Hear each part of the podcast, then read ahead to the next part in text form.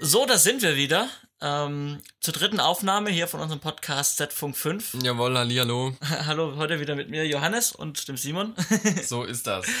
Du bist, äh, du siehst fit aus. Äh, du hast ausgeschlafen oder täusche ich mich? Da? Ja, geht so, geht so. Also ich bin tatsächlich überraschend fit, aber viel geschlafen habe ich heute Nacht nicht. Ich war heute Nacht spontan als Straßenblocker auf einem Kinofilmdreh. Ähm, wie diese Region in Deutschland heißt, weiß ich nicht, aber sie ist unterhalb von Sinsheim. Ähm, genau, da habe ich äh, einer bekannten Kollegin ausgeholfen, die haben noch spontan Blocker gesucht und da habe ich mir noch eine Nacht über, um die Ohren geschlagen. Ähm, war relativ spannend, war aber auch relativ kalt. Ähm, hat dann insgesamt, glaube zweieinhalb Stunden länger als geplant gebraucht, weil die Dispo noch verschoben wurde und solche Sachen. Aber war auf jeden Fall ganz spannend, mal einfach nur als Blocker am Set zu sein und einfach nur ganz stupide die Straßensperre auf und zu zu machen, wenn gedreht wird. Und wie lang ging's dann? Also wann bist du dann heute Nacht in dein Bett gefallen? Also ich war, glaube zu Hause um halb drei und bin dann relativ schnell ins Bett. Bin dann aber heute Morgen schon wieder um acht aufgestanden, weil ich noch ein paar Sachen machen musste. Und ja, jetzt sitzen So, wir hier. Ne? so ist das als äh, Freiberufler, als äh, Selbstständiger. So, so. Aber dafür muss ich sagen, heute Morgen, also obwohl ich nicht so viel geschlafen habe, gab es heute Morgen ein schönes Ding, was ich entdeckt habe, was mir, glaube die Laune ein bisschen gerettet hat heute Morgen. Ich habe den neuen Trailer aus Costa Rica gesehen. Ach ja, stimmt, das Die- hast du ja erzählt, du warst auf Costa Rica. Genau, äh, und die, die die letzten. Episoden gehört haben, die haben ja mitbekommen, dass ich in Costa Rica war. Ähm, gibt's jetzt den aktuellen Trailer, den werden wir dann auch in den Shownotes verknüpfen. Also Werden wer wir. da Interesse hat, gerne mal reinschauen, ist sehr cool geworden. Ihr wart ja erst auf Dreh, ähm, das ging dann doch äh, ziemlich fix, dass jetzt der Trailer fertig ist. Ja, auf jeden Fall. Also ein Kollege von mir, der, der hat die Audiopostproduktion gemacht und der hat im Prinzip schon zwei oder drei Wochen später gesagt, dass er schon dran sitzt. Ähm, aus folgendem Grund, äh, für die Postproduktion fehlen einfach noch ein bisschen finanzielle Mittel. Ähm, und jetzt muss man natürlich noch ein bisschen die Werbetrommel rühren, ist ganz klar. Ich hatte ja gesagt, es war ein kirchlich organisierter Dreh. Ähm, deswegen wurde da jetzt schnell ein, ein Trailer rausgehauen, dass man da eben noch ein bisschen auf äh, ja, Finanzgeber äh, ja, Werbetrommel rühren kann. Und nicht falsch verstehen, ich habe ihn schon gesehen und wenn er sagt schnell, ist er zwar wirklich schnell gem äh, gemacht worden jetzt, aber er sieht wirklich gut aus. Also, Ja, auf jeden also, Fall. Hat mir sehr gut gefallen. Ja. Könnt ihr euch es- das aber angucken. Und es ist kein Template, auch wenn ich das erste Mal dachte so, oha, das sieht voll krass aus wie so ein Template, aber ich habe mit dem Cutter gesprochen und es ist, er hat alle 15.000 Clips durchgeguckt, um diesen Trailer zusammenzubasteln. Ist echt cool geworden. Voll gut. Ähm, apropos Postproduktion. Ja. Äh, ich bin gerade auch ein bisschen äh, am äh, zugange in der Postproduktion, viel mit After Effects in den letzten Wochen. Ähm, ich habe ja auch erzählt, dass wir in der Schweiz auf Dreh waren. Ähm, und ähm, naja, auf diesen Bauteilen, die wir da abgefilmt haben, sind teilweise alte Logos des äh, Kunden, ne? Und die dürfen sie nicht mehr zeigen, aus rechtlichen Gründen. Neue CI und so. Genau, und ähm, naja, das heißt, nicht überall glücklicherweise ähm, alte Logos raus und neue rein, sondern zum Glück oftmals nur alte Logos raus retuschieren.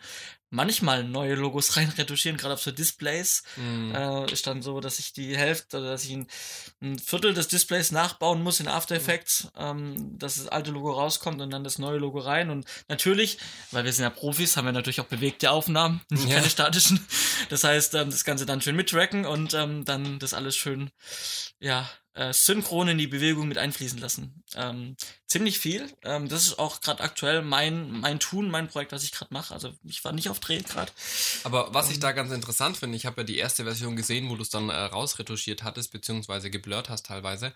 Und mir ist es tatsächlich gar nicht so aufgefallen. Also beim ersten Mal, da hatten wir ja ohne Makroobjektiv gedreht, da hatten wir nicht ganz Richtig. so viel, äh, hatten wir viel mehr Tiefenschärfe.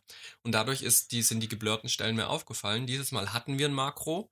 Ähm, und ich finde, es, es fällt wirklich nur, wenn man es weiß, an zwei, drei kleinen Stellen auf, ähm, weil man eben weiß, okay, da ist ein Logo, weil ich halt das Bauteil in echt gesehen habe. Mhm. Aber sonst, also mit dem Makroobjektiv, ich glaube, das war eine sehr gute Entscheidung und das müssen wir auf jeden Fall das nächste Mal auch wieder mitnehmen.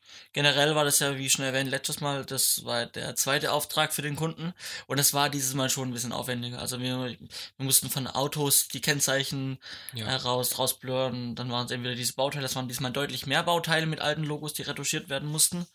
Vor allem liegt es daran, weil das Projekt einfach schon vor einer längeren Zeit Genau. äh, abgewickelt wurde Genau, und schon eine genau. längere Zeit im Betrieb ist. Ja. Aber im Großen und Ganzen war es eine Mischung tatsächlich auch aus Premiere und After Effects. Also gerade diese Mhm. Kennzeichen, das ist auch ein Tipp von mir gerade an dieser Stelle. Wenn ihr Kennzeichen rausretuschieren müsst ähm, und ihr wollt nicht groß mit Premiere hantieren, macht's in Premiere, ähm, einfach ähm, den Gauscher Weichzeichner nehmen, ähm, eine Maske um das Kennzeichen rum, die automatische Tracking-Funktion ähm, von ähm, Premiere nutzen und das hat wirklich gut funktioniert. Ich habe wirklich eine Maske gesetzt auf dem Kennzeichen, habe das Ganze nach vorne einmal durchgetrackt und das hat von Anhieb gut gepasst, hat, sah wirklich gut aus. Also da habe ich mir auch wirklich viel Zeit gespart, dass ich das über Premiere direkt mit der, mit der, ja, direkten. Das glaube ich dir. Und jetzt ist gerade der Stand, dass äh, noch äh, Audio-Postproduktion gemacht werden muss, richtig? Genau, genau, genau. Äh, Audio-Post steht jetzt an und ähm, wenn die Audio-Post dann durch ist, ähm, dann, äh, ja, dann kann ich den Film dann vorerst mal finalisieren. Dann geht er an den Kunden nochmal raus, dann wird er nochmal gesichtet. Und dann wird hoffentlich die englische Version davon gemacht noch. Stimmt, Untertitel brauchen wir noch, richtig? Die englischen Untertitel werden noch gemacht. Es kommt noch ein englischer Sprecher wahrscheinlich dazu. Wow. Bin ich mir nicht hundertprozentig sicher. Der Deutsche hat er bereits eingesprochen. Ja, also.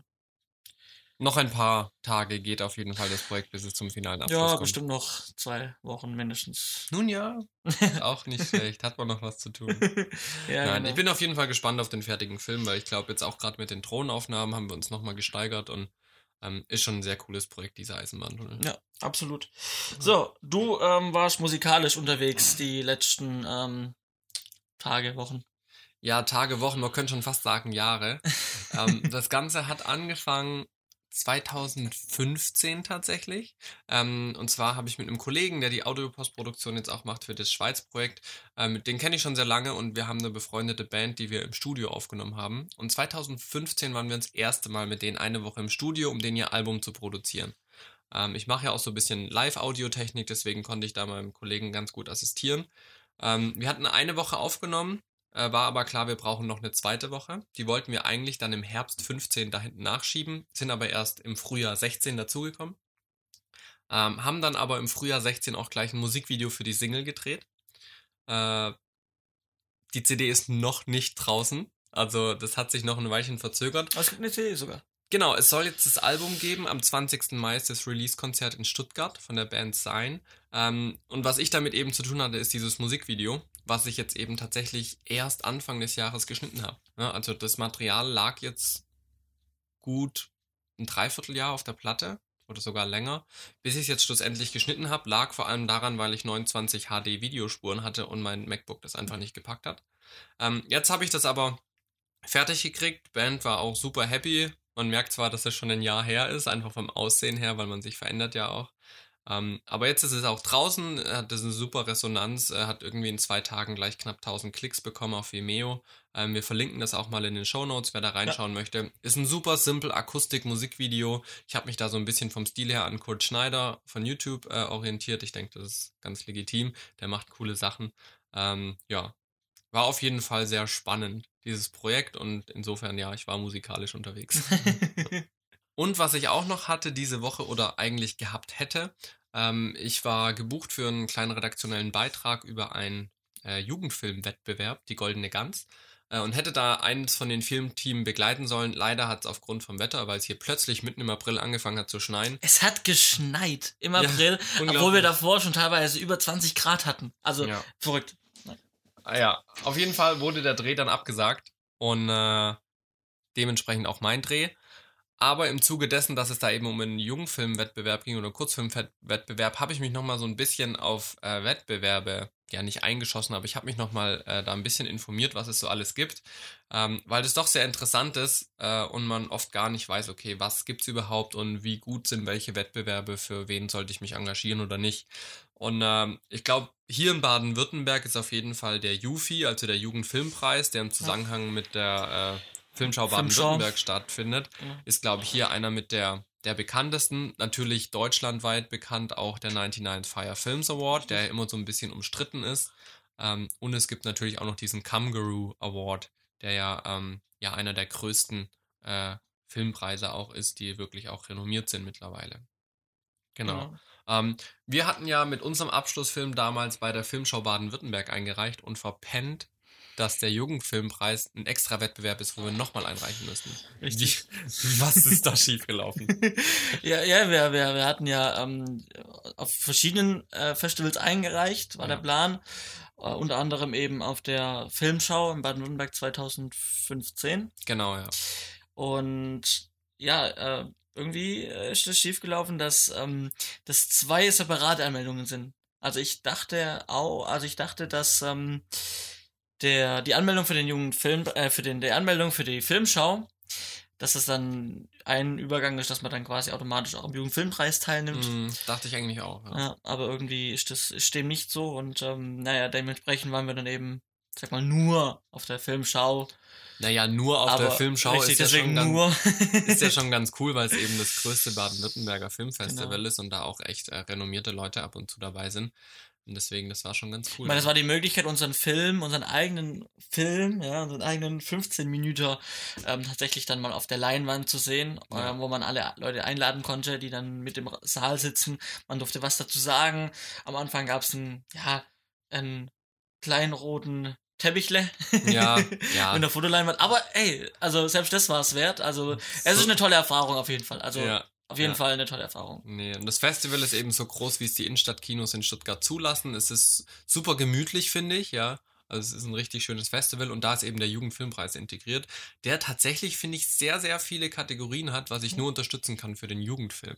Ja. ja also um es ganz kurz mal aufzuzählen, wir haben bester Film, das ist klar, wir haben bestes Drehbuch, beste Kamera, bester Schnitt, beste Ensembleleistung, beste schauspielerische Leistung, bester dokumentarischer Film, beste Visual Effects, beste Animation und bester Musikclip.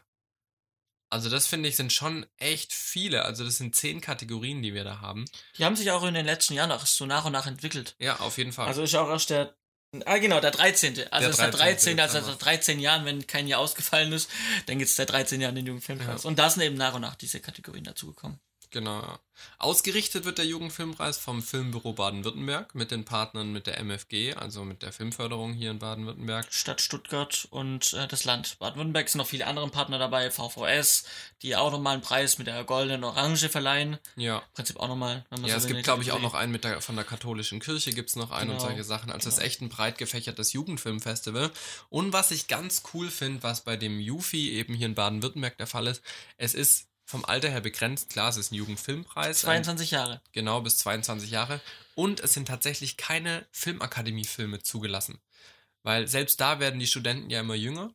Ähm, das heißt, auch Regisseure und Produzenten können da ihre Filmakademie-Filme einreichen. Natürlich ist es dann aber ein bisschen nicht in Relation zu den ganzen Hobbyfilmern, sage ich mal, oder zu den Leuten, die freie Projekte machen. Deswegen finde ich, ist es ein mutiger Schritt, aber ein richtiger Schritt. Ähm, hier bei dem Jugendfilmpreis eben das für die Filmakademie äh, zu schließen, weil dann eben die ganzen, sag ich mal, No-Names, sag ich mal, die jetzt nicht so eine große Schule im Hintergrund haben, auch die Chance haben, so ein bisschen die, die Bühne äh, für sich zu entdecken. Und das finde ich eigentlich ganz cool. Das Interessante ist hierbei, ähm, dass äh, ganz oft ähm, welche, die dort gewonnen haben, die da teilgenommen haben, dann sieht man dann ein paar ein Jahr oder zwei Jahre später dann, die dann sich an der Filmakademie beworben haben Ja, und dann, genau. dann danach dann an der Filmakademie dann Ja. studieren. Also das ist so ein bisschen, ich sag mal, ja, man, man soll ja schon ambitioniert sein, Film zu machen und wenn man dann da natürlich Filme einreichen kann, ist sehr, sehr gut und dann natürlich auch der richtige Schritt danach, sich dann auch in der Richtung direkt zu bilden und dann vielleicht auch ein Studium direkt an der Filmakademie oder an anderen Schulen zu machen. Ja, und es ist auch tatsächlich ein bisschen Plattform für, für Unternehmen, dort eben sich auch Dienstleister abzugreifen. Ja, ganz viele, die ja dann äh, beim Jugendfilmpreis mitmachen, haben ja auch eigene Unternehmen und sind selbstständig, eine kleine Filmproduktion. Und das ist natürlich auch für die ganzen Unternehmen hier in der Region eine super Möglichkeit, dort äh, junge Filmemacher kennenzulernen. Ja, ja, ja. Ja. Es gibt auch den Media Startup, glaube ich. Richtig. Da werden, glaube ich, Ja. auch ein junges, oder ich glaube dann jedes Jahr auch ein junges Unternehmen, ähm, Genau. welches sich ja, gut bewiesen hat, ja, nach der Gründung eben schon relativ gute Sachen dann eben geleistet hat, ähm, die Genau, dann wird ausgezeichnet werden. Ja, Genau. In der Jury haben wir ähm, ja einfache Leute wie Produzenten, wir haben in der Jury Filmemacher einfach, ähm, Mhm. Die, wir haben äh, Regisseure, wir haben Festivalleiter, ich glaube sogar ähm, von ähm, äh, Kinoleiterin ist dabei, ähm, Ja. äh, war letztes Jahr dabei. Also auch breit gefächert und Mhm. im Durchschnitt auch, ähm, ja, ähm, eher, ähm, ich sag mal so, Altersschnitt 35, würde ich sagen. Ja, auf jeden Fall. Und es ist eben mit Absicht kein Preis wie zum Beispiel der 99 Fire Film, wo irgendwelche YouTube-Stars oder Celebrities mit eingeladen werden, um in der Jury zu sitzen. Bevor wir jetzt aber zu dem 99 Fire Films Award kommen, ganz kurz, äh, die Einsendung ist wann? Am 31. August äh, 2017. Bis dahin kann man seine Filme einreichen online. Verlinken wir. Genau, also für alle, die noch Lust haben mitzumachen, Ende August die Einsendungsschluss und Anfang äh, Dezember, meistens irgendwie um den Nikolaustag herum, ähm, ist dann die Preisverleihung. Genau. Wer nichts gewinnen möchte, aber trotzdem seinen Film auf großer Leinwand sehen möchte, gibt es auch die Möglichkeit, am, äh, an der Filmschau Baden-Württemberg ja. teilzunehmen, was wir gemacht haben. Ähm, das findet im gleichen Zeitraum statt, in der gleichen Location. Ähm, ja, kann man sich auch online äh, anmelden, verlinken wir auch. Wobei gewinnen kann man ja bei beidem was. Nur genau. die Chancen ja, sind eben genau, anders genau, verteilt. Genau, genau. genau es gibt auch äh, ein bester Film äh, bei der Filmschau. Genau, man muss immer unterscheiden bei den Festivals zwischen Programm und Wettbewerbsfilm. Richtig. Ja, also es gibt Filme, die laufen im Wettbewerb, Filme, die laufen einfach nur im Programm. Und jetzt haben wir 99 Sekunden Zeit, über den 99 äh, 99 Fire Film zu sprechen. Okay, machen wir es kurz und bündig.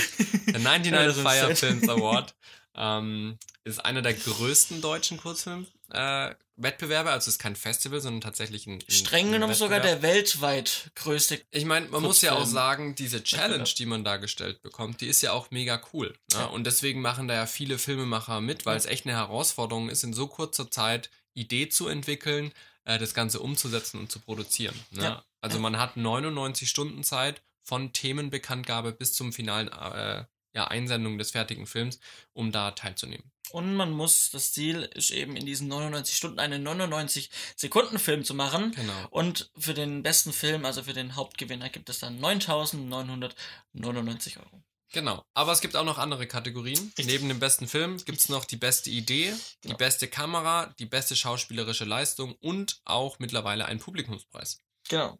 Und sogar noch, den, ähm, den habe ich fast vergessen, es gibt noch dieses Jahr ganz neu den 360 Grad Award. Also man könnte oh, wow. auch Filme in 360 Grad in Verbindung mit Arte mhm. einreichen und konnte dann dort auch ähm, eben gewinnen. Nicht schlecht. Genau. Nicht schlecht. Das sind jetzt die coolen Sachen von 99 Fire Films Award. Das ist eine riesige Plattform. Es gibt aber auch immer wieder heiße Diskussionen unter den Filmemachern, weil es eben auch in den AGBs und in den Teilnahmebedingungen ein paar Schattenseiten gibt. Das hängt unter anderem mit den Werbepartnern zusammen. Genau, es gibt immer wieder äh, Unterstützer, die sind wichtig und gut. Also es ist gut, dass es Unterstützer gibt. Auf jeden Fall. Sonst würden ja auch diese Preise nicht so hoch ausfallen.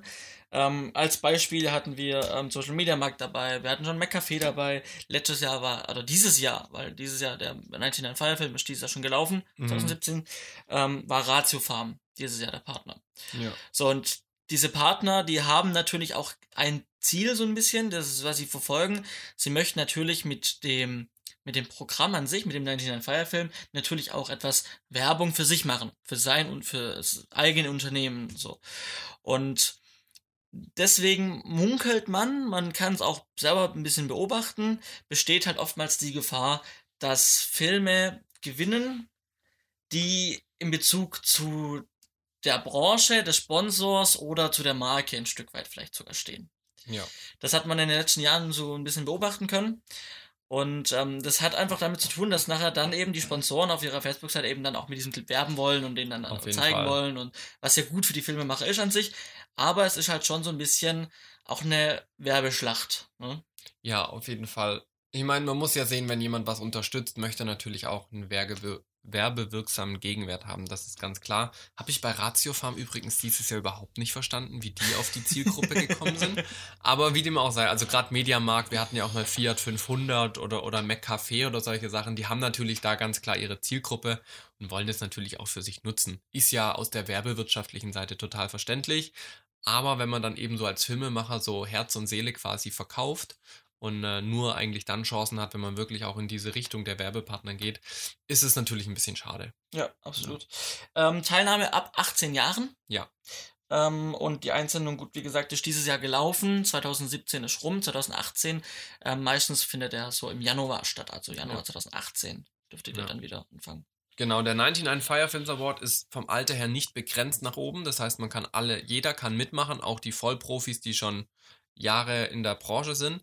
Ähm, und was wollte ich jetzt gerade noch sagen? Genau, ähm, die Preisverleihung, die findet im Rahmen der Berlinale statt. Das finde ich ist ganz cool bei dem Kurzfilmfestival, weil dann man wirklich auch nochmal ein Publikum erreichen kann, ähm, das eben wirklich schon äh, oben in der höchsten Liga mitspielt, bei Berlinale. Ähm, ist natürlich nice to have. Ähm, ja, Filmschau-Barbie ist aber auch ganz nett. Äh, in der Jury haben wir unter anderem Schauspieler, sehr, sehr viele Schauspieler, Ja. wie ich gemerkt habe. Ähm, wir haben Regisseure dabei, wir haben YouTuber dabei, Geschäftsführer, ähm, also von Konstantin und so weiter. Ähm, Genau. Ist auf der einen Seite cool, weil so auch gerade Connections, Genau, Connections ohne schon. Ende. Genau. Das auf jeden Fall. Bei den YouTubern ist es ähnlich wie bei den Fernsehpreisen, die wir demnächst besprochen haben. Wir werden halt eingeladen Genau, die ist, Publicity. genau, ist auch so ein bisschen Publicity-Sachen. Ähm, ich will den allen nicht ihr Wissen absprechen oder denen was unterstellen, aber ja, wenn man sich manche YouTube-Videos anschaut und die dann zu einem Kurzfilmfestival einlädt, ja, Dieses Jahr, muss ich sagen, fand ich den YouTuber, der eingeladen war, ähm, relativ passend tatsächlich. Das war Alexi Bexi, Ja. Äh, Alexander Böhm aus Hamburg, der ähm, ja auch Film studiert hat. genau, ähm, Medienwirtschaft, glaube ich, genau, oder so als genau, Filmproducer genau. auf Ja, jeden. Fall.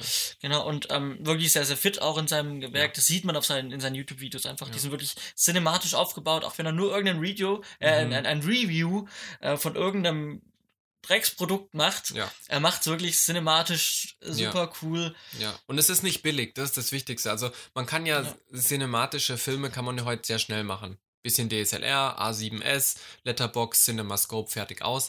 Ähm, aber der Alexi Bexi, der hat's schon drauf. Also der weiß schon, wie man was hochwertig produziert eben und trotzdem mit einfachen Mitteln. Ne? Also es ist so ein Filmunternehmer, habe ich so immer ein bisschen das Gefühl. Ne? Genau. Ja, dann haben wir noch einen dritten Wettbewerb, um das Thema abzurunden. Das ist der Kangaroo Award.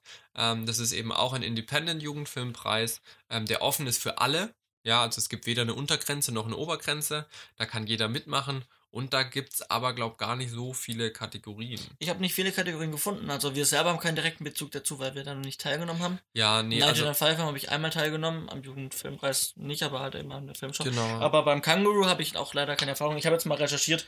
Ich habe jetzt tatsächlich Kurzfilm Nachwuchsschule Ultra, also der darf bis 30 Minuten gehen. mhm. Ähm, dann habe ich den Ultra Kurzfilm mit 5 Minuten maximal und eben den äh, Spielfilm Sonderpreis, der bis 90 Minuten gehen darf. Genau. Ist auf jeden Fall vom Production Value auch eher ein bisschen höher anzusiedeln. Auch vom Aufwand her ist ein sehr renommierter Preis auch. Ähm, Einsendeschluss da ist äh, am 19. September. Das heißt, auch da hat man noch ein bis- bisschen Zeit. Wer mitmachen möchte, darf da gerne auch mitmachen und sich mal da auf der Website umschauen. Was ich gesehen habe, was ich vermute, aber es nicht äh, eindeutig finden konnte, wie gesagt, dürft ihr selber nachschauen. Wir verlinken das Ganze, ähm, dass es eben in diesen Kategorien dann wieder Genres gibt und diese Genres Ja. kriegen dann wahrscheinlich eigene Preise. Ja, das auf jeden Fall. Genau. Cool. Dann ähm, hatten wir das Thema mit den äh, Awards mal äh, abgeschlossen tatsächlich. Jetzt möchten wir die Filmemacher weiterhin ansprechen, Ja, denn wir möchten äh, natürlich auch ein bisschen, naja, ähm, Bildungsauftrag klingt, klingt vielleicht blöd, aber wir wollen ähm, schon ein Stück weit auch, ähm, ja, helfen und unterstützen Helfen in der unterstützen. täglichen Setarbeit. so. So. Und heute möchten wir ein Berufsfeld vorstellen, welches Genau. am Set gibt, und zwar das Kameradepartment. Ha! Zum Glück bin ich Kameramann. Man hätte meinen können, es wäre Zufall. Genau. Ähm, die Kameracrew am Set, das, diese Crew besteht nicht nur aus dem Kameramann und dem Assistenten, da gehören tatsächlich ein paar mehr dazu, die man oftmals vergisst. Ja. Und die tatsächlich dann auch oftmals zu Problemen am Set führen können, wenn die Leute nicht da sind, weil es doch auch im Kameradepartment, wo nur eine Kamera und ein paar Optiken sind, ähm, doch äh, recht viel zu tun gibt. Ganz oben steht natürlich der DOP. Ja, also der Director of Photography, der Kameramann, ähm, der hat im deutschen und im amerikanischen Raum kleine Unterschiede in der Ausführung. Insgesamt ist er aber für die Bildgestaltung zuständig und dafür gehört nicht nur die Kadrierung dazu und die Kameraposition, Perspektive und so weiter, sondern auch das Licht. Ja, also der äh, Oberbeleuchter ist dem Kameramann direkt unterstellt ähm, und der Oberbeleuchter setzt quasi das Lichtkonzept, was der DOP mit äh, vorgeschlagen hat, äh, auch um. Ja, Im Deutschen ist DOP und Kameramann oftmals selbst an der Kamera. Ähm, Im Amerikanischen wird es streng getrennt. Also im Amerikanischen ist der DOP, der sitzt meistens neben dem Regisseur und tut einfach nur Ansagen seinem Operator, wo wir gleich zum nächsten Punkt kommen, ähm, wie das Bild sein soll. Ja, also das ist ein bisschen ein Unterschied, hat einfach gesetzliche Hintergründe. Im amerikanischen Markt will man da die Industrie ein bisschen fördern, äh, um eben diese strikte Positionstrennung zu haben. Ziemlich faul, diese DOPs. Macht Spaß. Also man kann sich nicht beschweren. In Deutschland, wie gesagt, stehen wir auch noch selbst hinter der Kamera, äh, was durchaus sehr viel Spaß macht. Ich habe den Operator gerade schon angesprochen. Operator gibt es verschiedene. Es gibt äh, Steadicam Operator, ähm, Gimbal Operator mittlerweile und dann eben noch den ganz normalen Kamera Operator. Die sind im Prinzip immer dafür da, eine Kamera zu führen, so wie der DOP es vorgibt. Sei es jetzt eine B-Kamera oder die Steadicam oder eben das Gimbal. Ähm, das sind alles Leute, die dem DOP auch direkt unterstellt sind und quasi das Bild, was der DOP vorgibt, ausführen. Ja, genau. Und darunter stehen dann die Assistenten. In der Regel gibt es einen ersten und einen zweiten Kameraassistenten und meistens noch einen Materialassistenten, den Mat-Assi sozusagen. Ähm, und da sind auch die Aufgaben nicht immer so klar. Deswegen auch da mal eine kurze Aufgabenbeschreibung. Der erste Kameraassistent wird auch oft Fokuspuller genannt. Ähm, der ist dafür da, die Optiken mitzuwechseln, äh, die Kamera äh, eben bereitzuhalten für den Kameramann, für den Operator oder DOP. Und er ist eben auch äh, zuständig, um scharf zu stellen, Fokus äh, zu ziehen. Ähm, das sind die Aufgaben vom ersten Kameraassistenten. Ja? Ähm, der zweite Kameraassistent, der eins drunter ist, ist der Klappenmensch, also Claploader, der die Klappe bedient. Der macht Positionsmarker für Schauspieler und für die ganze Leute. Ähm, der kümmert sich auch in der Regel darum, dass die vollen Speicherkarten wieder rein und rausgehen und äh, zum Data Wrangler wandern.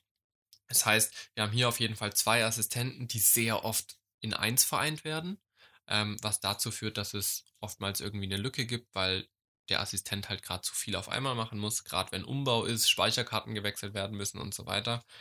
Ähm, und der Materialassistent, der Mat-Assi, der ist meist ziemlich im Hintergrund, der behält einfach die Ordnung über das äh, Kameraequipment, also Filter, Optiken, Bühne, wobei Bühne nicht unbedingt, aber Kamerazubehör, ähm, Kompendien, Filter, lauter so Zeug. Ähm, und der ist da sehr im Hintergrund aktiv. Eine Position, die auch sehr oft missverstanden wird, ist der DIT. Ha, den kenne ich. Den kennst du, ja. Wir haben da einen sehr netten Kollegen. Grüße an den Kevin an dieser Stelle. Der macht das Grüße super gehen gut. raus. Nach München. Nach München ist er mittlerweile. Der hat tatsächlich äh, die Iron Man Trilogie Ja, in der ja, Sonderedition jetzt gesehen, dem ja. letzten fertig gemacht. Gibt's jetzt online zu kaufen. Gut, zurück zum Thema. ähm, der DIT ist nicht ursprünglich der, der die Speicherkarten sichert. Also das macht er auch, aber nicht hauptsächlich. Der DIT ist ja der Digital Image Technician. Und der ist eigentlich nur dafür zuständig, dass jeder, auf der einen Monitor braucht, Bild auf seinem Monitor hat. Ob das jetzt gegradet ist oder ob das nicht gegradet ist, ob es drei Kameras gibt oder nur eine Kamera. Der DIT ist eigentlich dafür zuständig, dass das Bild zum Regisseur kommt, das Bild auf irgendwelche Ausspielmonitore kommt. Ja, der kann auch ein Live-Grading machen in der Regel. Und er hat natürlich auch mit äh, die Datensicherung aus seiner Aufgabenliste. Ja, aber das ist eben ganz oft gesagt, hey, wir brauchen noch ein DIT. Ja, und dann kommt man am Set und dann will man irgendwie Monitore aufbauen. Und dann heißt nur, ja, hier ist dein Computer, tu mal Speicherkarten sichern. ja, das geht auch, aber wie gesagt, darf man nicht verwechseln. Genau, damit hätten wir so die Hauptpositionen in der Kameracrew mal benannt. Es gibt jetzt noch einen, der immer sehr gerne gesehen ist, das aber, ja, der sehr gerne gesehen ist, machen nicht sehr viele sehr gerne, aber es ist der beste Weg, um Kameramann zu werden. Und zwar ist es ein Kamerapraktikant. Ja, also alle, die irgendwie im Filmbusiness gestartet haben, haben irgendwo als Praktikant gestartet. Ähm, so auch in der Kameraabteilung. Ähm, man ist im, ist im Prinzip Assistent für alle, die in der Kameracrew sind. Wenn er DIT-Hilfe braucht, dann springt der Praktikant zum DIT. Brauchen die Assistenten noch eine fünfte Hand, dann äh, springt er dahin. Tut der Kameramann irgendwie sagen, hey, ich brauche das und das, kannst du mir mal irgendwie eine Flag hinhalten, damit die Sonne nicht so blendet, dann macht das auch der Praktikant. Ja. Ja. Das sind unsere fünf Positionen, die wir haben in der Kameracrew und äh, man merkt jeden, der fehlt. Ja, also ganz oft hat man ja kleine Drehs irgendwie, wo es einen Kameramann gibt und einen Kameraassi, wenn es gut läuft. Ähm, und da fehlt dann irgendwie der DIT, da fehlt irgendwie äh, ein zweiter Assistent, der mal ein bisschen unter die Arme greifen kann, wenn zu viel ist. Ähm, aber das sind dann einfach Budgetgründe. Ja, aber auf einem großen Filmset haben wir diese fünf Leute, die damit am Start sind. Diese Leute werden natürlich benötigt, um ähm, ja, Filme fertig zu machen, um Filme überhaupt in den Kasten zu kriegen. Und wenn Filme Ja. fertig sind, dann möchten sie ja auch irgendwo abgerufen werden. Korrekt. Schöne Äh, Überleitung. Schöne Überleitung, oder? Ja, sehr schön. auch gerade. Sehr schön, sehr schön. äh, genau. Und äh, die Telekom hat passend dazu ähm, ein, ich sag mal, ein neues ähm, Produkt zur Verfügung gestellt oder halt, ja, released jetzt im März, äh, Entschuldigung, jetzt im April. Wir sind ja schon im April, oh Gott, sind wir schon spät im Jahr, wir haben schon bald Ja. schon Mai. Ja, Verrückt. es geht tatsächlich schnell. Und es schneit. Na, Ja, Naja. Ernsthaft? Nein. nee, aber so, es hat, es- es hat geschneit. ne? Ja, okay, okay, vor kurzem noch. Genau. Ähm, die Telekom hat Stream On vorgestellt. Ähm, wie der Name schon sagt, Stream On wird, kann man mit damit streamen über seinen Vertrag, den man bei der Telekom bereits hat. Egal, ob man einen Magenta 1, also den für zu Hause mit DSL hat, oder ob man diese mobilen Magenta-Verträge hat. Und dort ist so, dass man eben quasi, ähm, es gibt Partner, ähm, und diese Inhalte kann man kostenlos ähm, anschauen oder anhören, Okay. ohne dass das eigentliche Datenvolumen davon aufgebraucht wird. Das ist sehr schlau. Genau. Ähm, es klingt erstmal sehr, sehr cool. Das heißt, ähm, Partner sind dabei, zum Beispiel was Musik angeht, ähm, haben wir Dienste wie Apple Music, Amazon Prime Music, ähm, Amazon Music Unlimited, äh, Napster, äh, Juke ähm, und RadioPlayer.de. Ja. Und doch ein paar, paar Bekannte mit dabei, ne? Was ist mit Spotify und solchen Sachen? Spotify fehlt. Warum? Ähm, das ist tatsächlich unbekannt. Ähm, es fehlt tatsächlich Spotify als eigentlich der größte Anbieter für Ja, Musikstreaming. eben. ähm, die, Tele die Tele Telekom sagt, es ist frei für kostenlos für alle Anbieter. Das heißt, jeder Okay. Anbieter kann kostenlos da beitreten, dem, dem ähm, Stream-On-Paket quasi. Genau. Okay. Ähm, Muss dann aber geben, gegebenenfalls, ah nee, wenn sie kostenlos beitreten dürfen, müssen sie in die Telekom ja nichts zahlen. Nö. frei für jeden. Man muss halt als Nutzer, muss ich halt trotzdem einen Netflix-Account, also muss ich trotzdem den einen Account dort haben. Ja. Wo wir jetzt eben zum nächsten Problem kommen, denn die Bundesnetzagentur prüft gerade, ob das Ganze gegen die Netzneutralität verstößt. Mm, ja. Denn die Gefahr besteht natürlich in Internet zweiter Klasse, Ja. Mhm. dass Daten von bestimmten Anbietern anders behandelt werden als von anderen Anbietern. Mhm. Ja, das heißt, man wird natürlich eher dazu neigen, einen Vertrag bei einem Partner abzuschließen, der da drin ist, Ja, anstatt bei einem anderen Anbieter. ja. Und es ist zwar frei für alle, aber ich glaube, die Hürden sind trotzdem groß, dass kleine Anbieter trotzdem Probleme haben werden. das heißt, ich muss mich bei diesem Stream On anmelden. Ich muss mich bei Du Spotify. brauchst einen Vertrag bei, bei du brauchst einen Vertrag, also entweder also ab Magenta M Mhm. oder L oder Und dann XL. muss ich aber noch gleichzeitig mich bei Apple Music oder Amazon Prime genau, du anmelden. musst trotzdem noch abonnieren. Das heißt, Stream On ist im Prinzip nur eine Plattform, worüber ich meine Dienstleistung auch empfangen wenn du kann. es eh schon hast, also eh schon einen, Ja, eh schon einen Napster-Account zum Beispiel und da eh schon Musik drüber streamst und halt zufällig auch einen Magenta M-Tarif, okay, dann kann ich mir sparen, noch die zweite Plattform aufzurufen, sondern ich kann das einfach durchschleifen. ja, also es, Okay. es geht halt nicht auf den Datenvolumen. Also Mhm. ich habe zum Beispiel das Ganze nicht. Ich, gut, ich brauche es nicht, ich habe sehr, sehr viel Datenvolumen im Monat, ja, aber ich kann unterwegs ähm, halt anhören und gucken, was ich will im Prinzip. Ja, Es geht aber von meinem Datenvolumen flöten. ja klar. Bei Stream On Ja. nicht. Ist an sich schon cool, ne? Aber wenn dann natürlich, wie du sagst, Netzneutralität ist auch ein Ding, was man schützen muss. Ja. Bin mal gespannt, wie das weitergeht. Was ist, du jetzt warst du bei Musik, was ist videotechnisch mit dabei? Genau, also man kann auswählen, entweder nur Musik oder Musik und Video. Mhm. Und bei Video haben wir ja schon auch die großen Partner mit dabei. Wir haben äh, YouTube dabei, wir haben Chip dabei, wir haben Funk dabei, wir haben die CDF, also CDF allgemein dabei, wir haben Welt, N24, äh, 7TV, ähm, Netflix haben wir dabei, also als großer Anbieter für Mhm, Streaming, auf Netflix, was sehr cool ist. Prime Video von Amazon, Sky, aber nur Sky Go, das ist glaube ich eine abgewandelte Version, also nicht alles, was bei Sky Okay. gibt, gibt's dort. Okay. Ähm, Spiegel Online, ähm, die FATS, der Kicker und viele noch mal kleinere, also Okay. ein paar Telekom. Ist aber ja schon eine ganz gute Auswahl, wobei ich mir immer überlege, warum soll ich mir einen Stream On holen, wenn ich jetzt keinen M-Tarif habe? Warum soll ich mir einen Stream On holen, obwohl ich schon einen Netflix-Account habe? YouTube ist kostenlos. Ja, weil du es unterwegs schauen kannst, ohne dass dein, so. dein Datenvolumen flöten geht. Ja, das heißt, ähm, das ist natürlich schlau, ja. ja, du könntest jetzt quasi Ja, in der. S-Bahn sitzen, äh, irgendwo hinfahren und kannst halt währenddessen Netflix gucken und dein Datenvolumen bleibt aber unberührt davon. Okay, Das, ist heißt, du, cool. ja, genau. Aber wie, wie finanziert sich das dann? Also, wenn die Telekom dauernd Datenvolumen verschenkt sozusagen. Naja, das machen sie halt, damit die Leute ihre Verträge dort abschließen, weil sie sagen, das reizt den, den Kunden, weil sie halt, weil eh schon irgendjemand Netflix abonniert hat. Und das reizt ihn dann, wenn er sagt, wenn es einen Nutzer gibt, der hat Netflix abonniert, der gerne unterwegs mobil Netflix Mhm. schauen würde. Ja, und er sagt, okay, dann schließe ich halt meinen Vertrag. Im Prinzip ist mir egal, vielleicht bei welchem Anbieter, dann gehe ich halt eher Okay. zur Telekom, mache mir dann Magenta M oder Magenta L Tarif. Quasi wie wenn Ikea seine Hotdogs verkauft, damit Minusgeschäft macht, aber Hauptsache die Menschen kaufen Möbel. So. So. Genau. Ähm, es gibt noch einen kleinen anderen Haken, und zwar, wenn du den den, also wenn du einen Magenta M oder L-Tarif hast und das Ganze dann mit dazu nimmst, dann darfst du mit maximal einem Mbit streamen. Das bedeutet, du hast eine sehr, sehr geringe Qualität, Mhm. was es angeht. Du kannst auch dann nicht mehr irgendwie steigern. Also, wenn Na du den. Vertrag abgeschlossen hast mit dem Stream-On, dann sind alle deine Anbieter, die du dann über, die dabei sind und die du über, genau, die du dann quasi anschaust, Oh, sind automatisch bei einem M, äh, bei einem MB. das ist ja doof. Genau, das heißt, du hast quasi dauerhaft mobil schlechte Qualität und kannst auch nicht steigern irgendwie. Boah, das heißt, ich muss sowieso einen großen Magenta-Vertrag abschließen, wenn ich. Magenta 1 Kunden, da hast du auch, ähm, es steht dran, vergleichbar HD. Was das wiederum heißt, wahrscheinlich 720p oder sowas. Und da frage ich mich dann, weißt du, das wissen wahrscheinlich die wenigsten, dass es dann gedrosselt ist.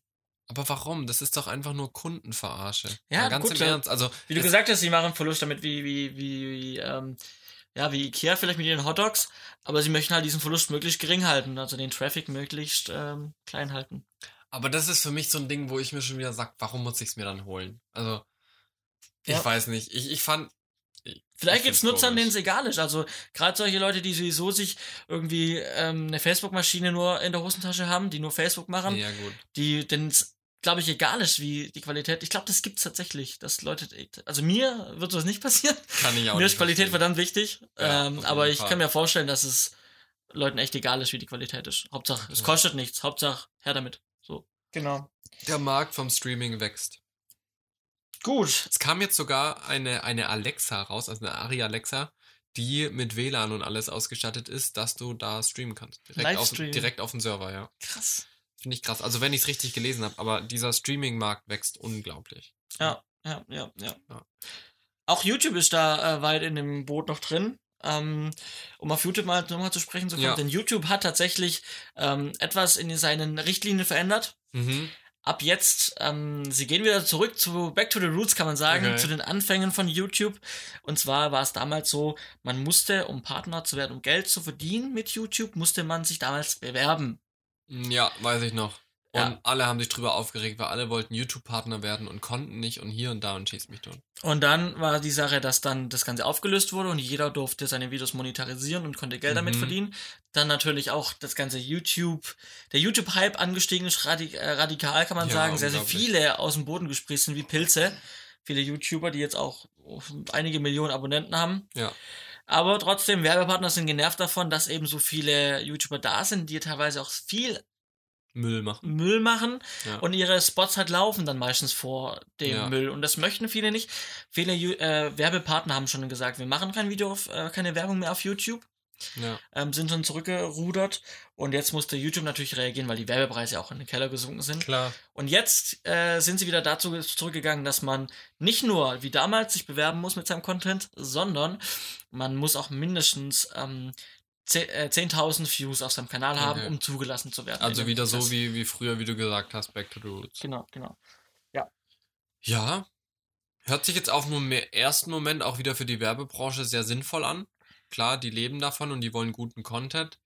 Ähm, und ich glaube, es tut auch vielleicht der YouTube-Community ein bisschen gut, dass nicht jeder Trash sofort irgendwie äh, da zugelassen wird. Ich meine, klar, jeder kann trotzdem noch die Videos hochhauen, Klar. aber ähm, sie werden nicht direkt damit, also sie verdienen nicht damit. Also der Anreiz direkt von Anfang an mit irgendeinem, mit irgendwelchen Kopierten. Es geht da hauptsächlich darum, dass Leute Videos runterladen von bekannten Mhm. YouTubern und sie auf ihrem eigenen Kanal reinstellen und dann damit der Werbung Geld verdienen. Ja. Das soll damit auch so ein bisschen, man muss halt, man kann nicht direkt Geld verdienen von Anfang an. Ja. Und der Reiz natürlich für jeden Einzelnen, der Videos hochladen kann, ist natürlich größer, irgendwas hochzuladen, wenn man damit Werbung und Geld verdienen kann. Und so wird vielleicht auch wieder die, die Qualität ein bisschen höher. Ja. Also auf jeden Fall spannend, diese Entwicklung, ne? Ja, ja. Ach ja.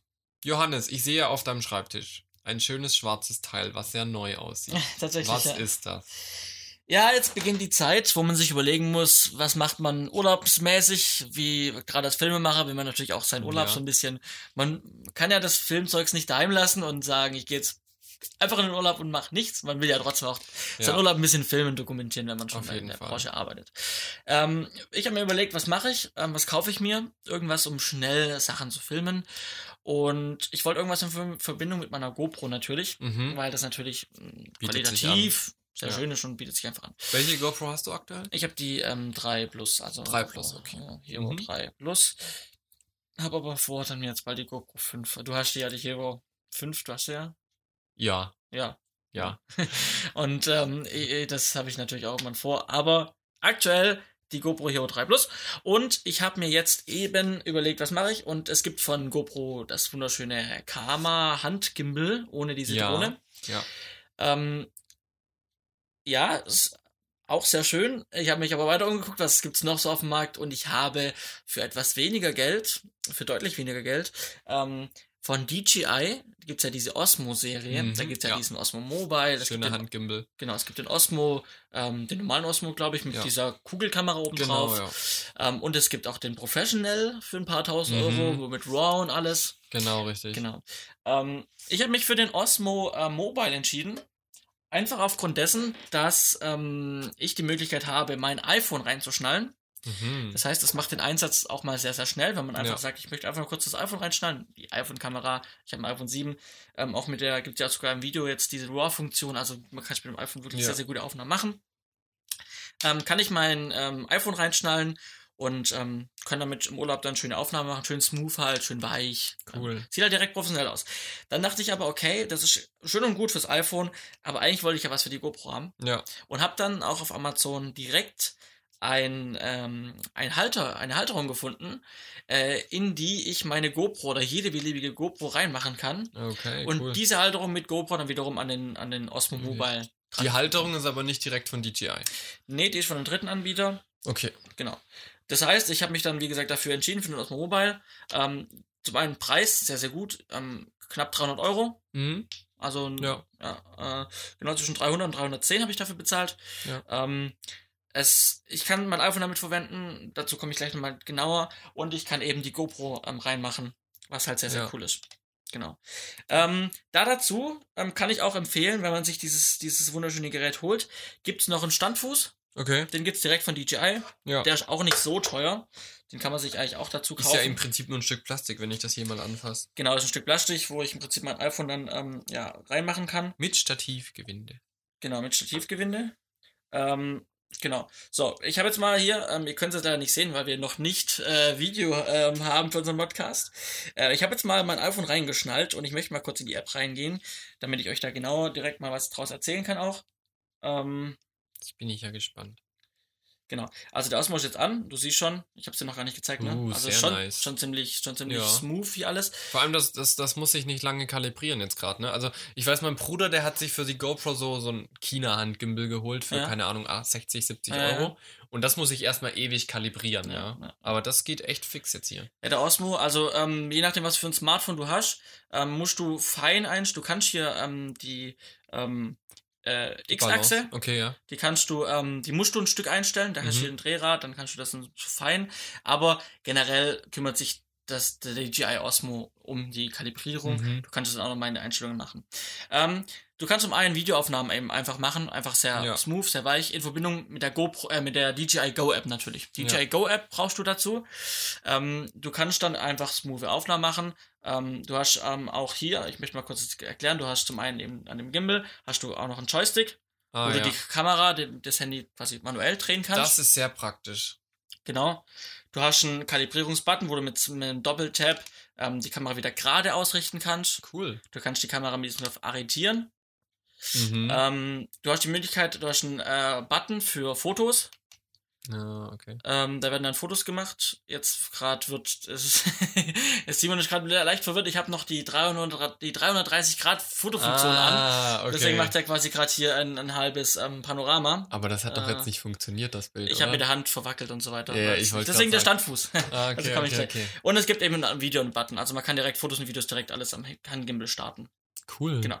Ähm, ansonsten, was ich an dem Ganzen sehr, sehr schön schätze, deswegen auch der Standfuß, die Timelapse-Funktion, die Motion-Timelapse-Funktion, da kann ich dann einfach reingehen, kann sagen, ich möchte gerne Langzeit-Timelapse machen, ähm, bewegte, Mhm. stelle das Ganze dann in den Standfuß rein, so, ähm, starte dann die Funktion Ja.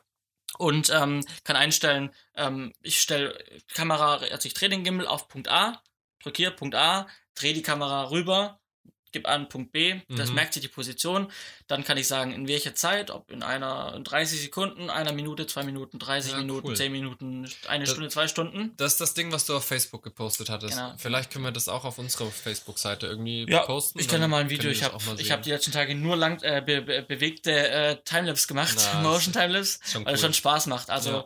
Wirklich, wenn du dann 30 Minuten lang ähm, von Punkt A nach Punkt B einen Schwenk hast, wo dann eben alle eine Minute, äh, alle Sekunde ein Bild gemacht wird, das sieht schon cool aus, wenn du halt Ja, Wolken ist am. Himmel hast. Aber Genau. bei Langzeit äh, Zeitrafferaufnahmen und sowas, akkutechnisch, du kannst es ja nicht an eine Stromquelle anschließen. Ähm, doch, also es ist ähm, hier vorne ähm, ein, äh, ein Lade, eine Ladebuchse Ah, dabei okay. und ein Kabel, kein Netzteil, Mhm. sondern nur ein Kabel Auf USB geht es dann oder auf was? USB, genau. Okay. Das kann ich dann einstöpseln ähm, an dem Strom, kann das dann quasi betreiben. Trotzdem, die, also die Motion äh, Timelapse-Funktion geht maximal zwei Stunden. Okay, also aber der Akku, der würde zwei Stunden mitmachen. Nein. Achso, okay. Also der, also ich habe es noch nicht probiert, zwei Mhm. Stunden am Stück, aber vielleicht ja. Dann ist aber Schluss, würde ich sagen. okay. Also der Akku hebt nicht besonders lang. Also ich komme, wenn ich damit rumspiele, spiele ich einen halben Tag, also ja, nicht mal einen halben Tag. Also ich spiele vielleicht drei Stunden damit und dann ist auch gut. Ist schon tot, okay. Interessant, weil ich war auf Produktion mal für ein Event und da hatten wir auch einen DJ Osmo dabei. Ähm, und da hieß es, ey, wenn du dir einen Osmo holst, dann hol dir gleich noch 5, 6 Akkus dazu, weil die eben rasend schnell leer gehen. Genau. Wobei natürlich, das war eins, wo die Kamera oben drauf ist, der zieht natürlich auch mehr Akku. Jetzt Also hier, wirklich wahrscheinlich. genauso. Also Ja. die Kamera zieht zwar keinen Akku, aber der Gimbal braucht so viel Strom irgendwie, dass Okay, ähm, der DJI Osmo schon Akku schluckt. okay. Ja. Aber wenn du sagst, der Osmo, der kostet äh, 309 Euro. 300 Euro. Ich schaue jetzt gerade mal, wie viel. Verlinken wir auch gerne auf in den du da- Ich schaue jetzt gerade mal, wie viel. Ja, gut, ein extra Akku kostet 30 Euro. Ja. Das finde ich ist noch im Rahmen. Ja. Ja. Also wenn du dir so einen Akku von der DJI Phantom anschaust oder sowas, die dann locker mal 140 Euro kosten oder sowas, finde ich, ist mit 30 Euro noch im Rahmen. Würde Ja. ich mir auch mal locker noch einen zweiten dazu holen. Vor allem, also ich habe es nur im Kopf, vergleiche es mit diesem Handgimbal für die GoPro, die mein, den, die mein Bruder sich geholt hat. Der ist übrigens auf Weltreise damit.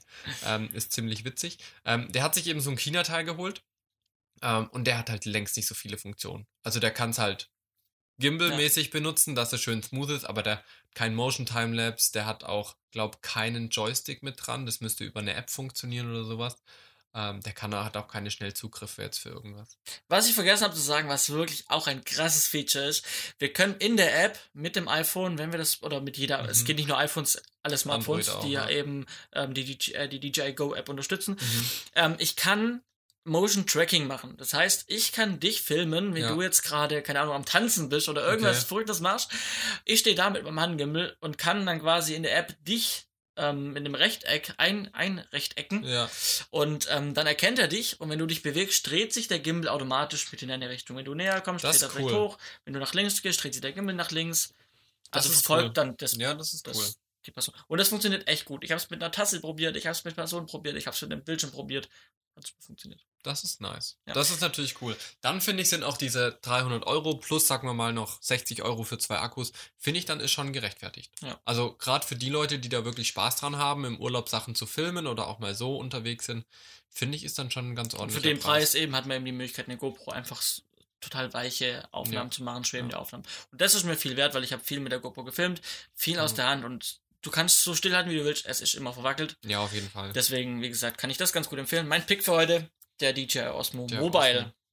Sehr du cool. hast auch einen Pick mitgebracht. Jawohl. Und zwar, ha, ich als Kameramann habe eine neue Kamera diese Woche entdeckt, die angekündigt wurde. Es ist jetzt gerade die NAB wieder in Las Vegas. Die läuft jetzt die nächsten Tage an. Und da kommen natürlich die ganzen News. Unter anderem hat Sony eine neue Kamera vorgestellt. Alle haben ja gemunkelt, es wird eine Erweiterung der A7-Serie. Ist es aber nicht geworden. Es ist die A9 geworden. Also eine Erweiterung des, der, des Portfolios nach oben hin. Ähm, und die ersten Daten, die man so gekriegt hat, ähm, schauen eigentlich soweit ganz gut aus, allerdings nicht fürs Filmen. Ja, also die, A, toll. die A9 ist nicht fürs Filmen konzipiert worden, sondern hauptsächlich für Fotografie, spezieller für Sportfotografie oder ähm, Fotografie, wo man sehr schnelle ähm, Bildserien machen möchte, sehr einen schnellen Autofokus braucht. Ähm, man kann nämlich tatsächlich 20 Bilder pro Sekunde machen und das im RAW bis zu 241 Bilder lang.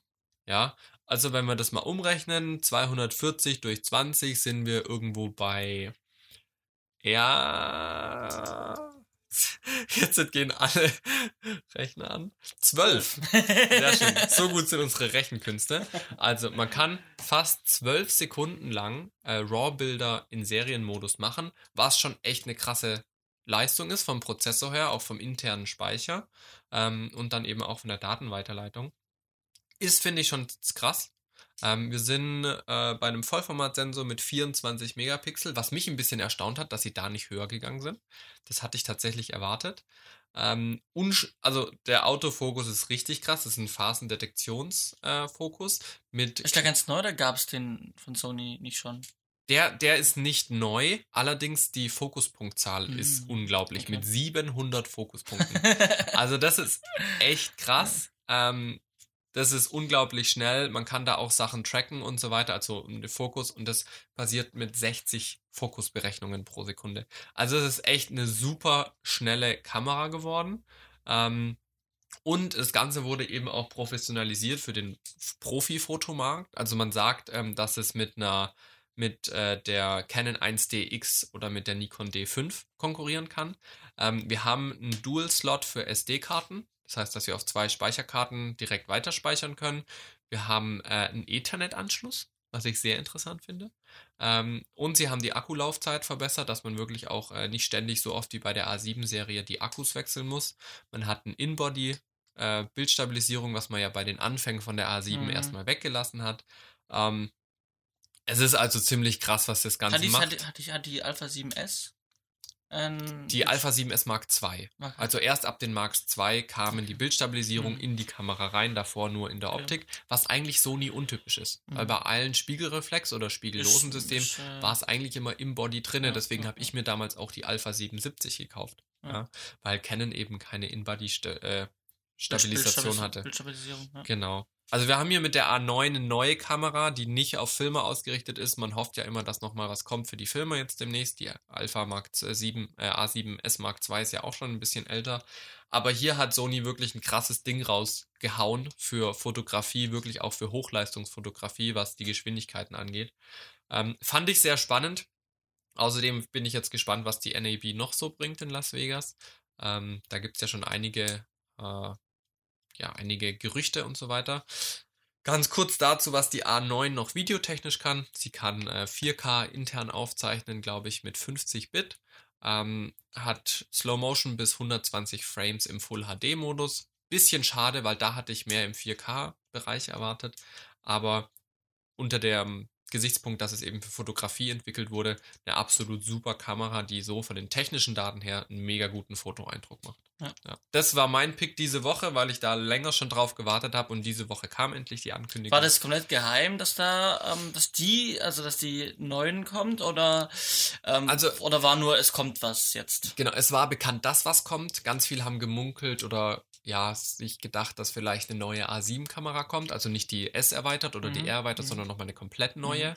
Ähm, dass es aber jetzt wirklich eine Produkterweiterung nach oben hin wird mit der A9, das war nicht so laut geworden, dieses Gerücht. Also das äh, hatte ich tatsächlich nur einmal gelesen. Äh, das war aber schon, glaube ich, vor einem Dreivierteljahr und da ging es noch in eine ganz andere Richtung. Mhm. Deswegen war ich jetzt positiv überrascht dass jetzt die A9 kommt. Zwar für den Fotomarkt, aber wirklich von den technischen Daten her bisher eine super starke Leistung. Ja. Genau, das ist mein Coolio. Pick die Woche. Coolio. Ja. Dann ähm, haben wir es auch für heute, oder? Wir haben jetzt doch wieder etwas unsere ja. eigene Linie überzogen, Zeit, Zeitrahmen über, überstiegen. Ja. Aber ähm, wir haben uns dann doch, glaube ich, ganz gut in die Themen rein äh, unterhalten können, also über die Themen sprechen können. Cool. Ja, auf jeden Fall. Hat Spaß gemacht. Dann ähm, Du gehst heute noch weiter oder hast noch was vor? Genau, ich habe jetzt gleich noch einen Termin und heute Abend ist noch ein Konzert, wo ich hingehe. Ja. Genau. Ich mache noch etwas Büro und äh, so. dann äh, würde ich sagen, sehen wir uns irgendwann wieder. Genau. zur nächsten Aufzeichnung. Ganz also wir genau. sehen uns generell öfters, aber ja, zur nächsten ja. Aufzeichnung sehen wir uns dann hier. Ähm, genau. steht noch nicht fest, wenn wir die nächste Aufnahme machen, ne? das entscheiden wir dann. Genau. Wenn wir sehen, wie die dritte Folge ankommt auch. Genau. Gebt uns gerne Feedback. Genau. Folgt uns auf Facebook, Soundcloud, wo auch immer ihr Set uns verfolgen 5, wollt. Über der gleiche Name. Genau. Setfunk 5. Setfunk 5. Oder einfach die Domain setfunk5.de. Da findet ihr alles. Auch die Feed-URL zu iTunes oder direkt im iTunes-Portal uns auffindbar suchen. Einfach Setfunk 5 bei iTunes. Jawohl. Dann, wir hören uns und sehen uns. Bis Tschüssi. dann. Thank you.